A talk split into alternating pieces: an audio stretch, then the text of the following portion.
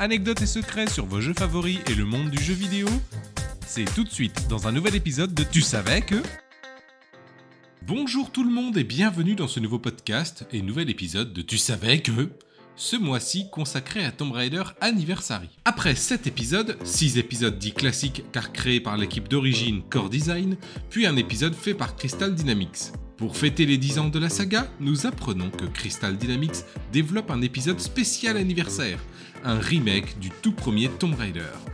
C'est en date du 19 juin 2006 que Crystal Dynamics confirme la création de ce remake pour PlayStation 2, PC et PSP, et c'est le 30 octobre 2006 qu'est révélé le premier screenshot. Lara de dos s'apprêtant à arriver dans ce que les fans ont reconnu être le niveau de la vallée perdue, fameux niveau contenant des dinosaures. Un mois plus tard, un nouveau screenshot de Lara qui plonge devant de belles chutes d'eau. Chaque mois suivant, un nouveau screenshot est dévoilé. C'est finalement le 1er juin 2007 que débarque ce Tomb Raider Anniversary. Nous allons voir de quoi ça parle, même si nous avons une petite idée car c'est un remake, les anecdotes de développement, puis les secrets et anecdotes, et l'histoire cachée de cet épisode, et enfin, les dernières nouvelles d'un projet abandonné mais sauvé par les fans. Cette aventure me donne un goût de déjà vu. Est-il possible qu'elle ait été Tomb Raider Anniversary est donc un remake du premier Tomb Raider sorti en 1996. L'histoire est donc sensiblement la même. Lara accepte une mission de Jacqueline Natla de Natla Technology, retrouver un ancien artefact appelé le Sion de l'Atlantide, un nom qui résonne dans la tête de Lara puisque son père lui aussi l'avait recherché. Cette notion parentale est une nouveauté. Ni une ni une, Lara fonce à la recherche de la relique. Elle découvrira en chemin que Natla la surveille via deux sbires, Larson et Pierre Dupont. Oh, Larson et Pierre. Vous êtes de retour, comment allez-vous? Un peu de plomb dans l'aile peut-être? Après avoir trouvé un morceau du Sion et une baston contre Larson plus tard, Lara trouvera le deuxième fragment du Sion ainsi que Pierre Dupont qui périra juste avant un combat de boss. Eh Lara, je t'attends toujours pour piquer une tête, tu sais En Égypte, Lara trouvera le troisième et dernier morceau du Sion. Elle découvrira également que Natla est la reine de l'Atlantide perdue et qu'elle est donc extrêmement bien conservée pour son âge. Aidé de ses sbires, Larson est de nouveau venu, Kid et Cold, Natla dépouille Lara de ses trouvailles ainsi que ses armes. L'équipe prend la direction du Nil qui sert de porte d'entrée vers l'Atlantide. Lara poursuit la bande afin de récupérer le Sion et mettre fin au plan de Natla, à savoir conquérir le monde avec une armée atlante. En chemin vers Natla, Lara tue Larson et c'est le choc pour elle, première fois qu'elle tue un humain. Là aussi c'est une nouveauté, Lara n'est plus aussi froide qu'avant. Même si tu m'as tué, j'ai au moins la satisfaction d'avoir été ton premier. Les premières fois sont toujours marquantes. Elle se battra aussi contre Kid et Cold qui s'entretueront pendant le combat. Un combat de boss plus tard, Lara se bat contre Natla. Natla meurt écrasée, Lara s'enfuit de l'île qui explose, le Sion en sa possession et fin. Peu de choses ont changé par rapport à l'opus original. L'histoire est plus digeste, en effet, les cinématiques ont des dialogues plus poussés et donc plus informatifs. On comprend plus facilement qui est Natla et ses motivations ainsi que son histoire. Du côté de Lara, les changements ont fait parler d'eux. En effet, la Lara d'origine était une femme froide et puissante avec un caractère en acier trempé, une sorte de super-héroïne. Ici, Lara a des accroches familiales et même un trauma d'avoir tué un homme. Cela va à contre-courant de la Lara originale et donc n'a pas forcément plu à une partie de la communauté. À tort ou à raison, à vous de voir. Qu'est-ce qui se cache derrière cet épisode? Eh bien, pour être tout de même le plus fidèle possible tout en apportant de la modernité, Crystal Dynamics a fait de nouveau appel à Toby Gard, le papa de Lara, afin de savoir quelles étaient les intentions de l'équipe originale derrière tel ou tel piège, telle ou telle portion de niveau ou même combat de boss. La rail possède des mouvements qui n'étaient pas présents dans l'original comme des pirouettes, des mouvements de gym autour de barres, grimper et monter sur des poteaux également. Pour essayer de conserver un peu de l'original, vous pouvez choisir dans les options de vous raccrocher manuellement au bord en maintenant une touche pour les fans hardcore. Vous pouvez apprendre beaucoup sur les coulisses de ce jeu via des commentaires audio. En effet, en ayant fini le jeu, vous pouvez débloquer cette option.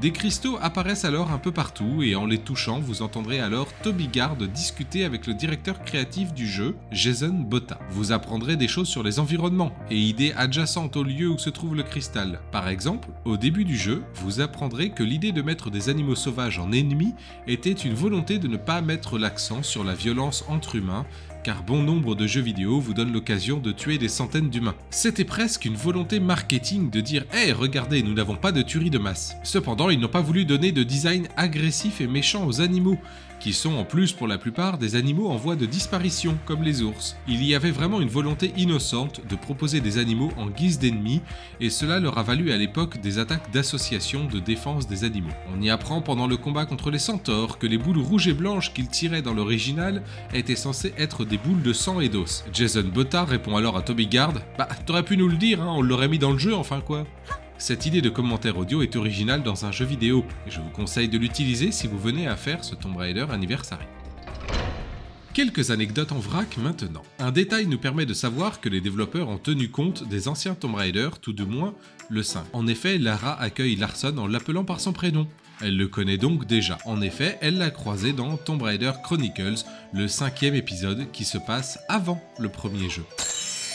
Un ennemi humain n'est pas présent dans ce remake, le cowboy. Vous l'affrontiez dans le niveau Les mines de Natla dans le jeu original. C'est Larson qui prend sa place dans Anniversary. Ce qui amène le compte d'ennemis humains à 5, le plus faible score de la saga. Dans l'original, Larson était tué dans le niveau précédent, les mines de Natla. Ou non d'ailleurs, vous pouviez finir le niveau sans tuer Larson. Natla, lors de la cinématique juste après, demandait quand même si Larson est dans les choux alors? Vous n'en combattez directement que 4 d'ailleurs. Larson se bat dans 2 QTE, Pierre Dupont n'est pas combattable, Natla est le boss de fin, Kid et Cold via des QTE. Elle ne tue directement que Larson et Natla. Les déménageurs ne sont toujours pas venus. Malgré tout, quelque chose a changé dans mon manoir. Mais quoi? L'Arche d'Alliance de Indiana Jones n'est plus présent dans le manoir de Lara. En effet, le studio ne savait pas si la marque et le design avaient été déposés et ont préféré ne pas tenter le diable. Vous aurez cette anecdote dans les commentaires audio. Le jeu n'est pas sorti que sur PS2, PSP et PC comme prévu initialement. Il est aussi sorti sur Wii, sur Mac, sur Xbox 360, sur PS3 via une compilation et même sur téléphone portable en 2D. Contrairement à Tomb Raider Legend sorti l'année précédente, pas de version DS ni GameCube. La version Wii propose des choses en plus, des sortes de mini-jeux créés pour la Wiimote.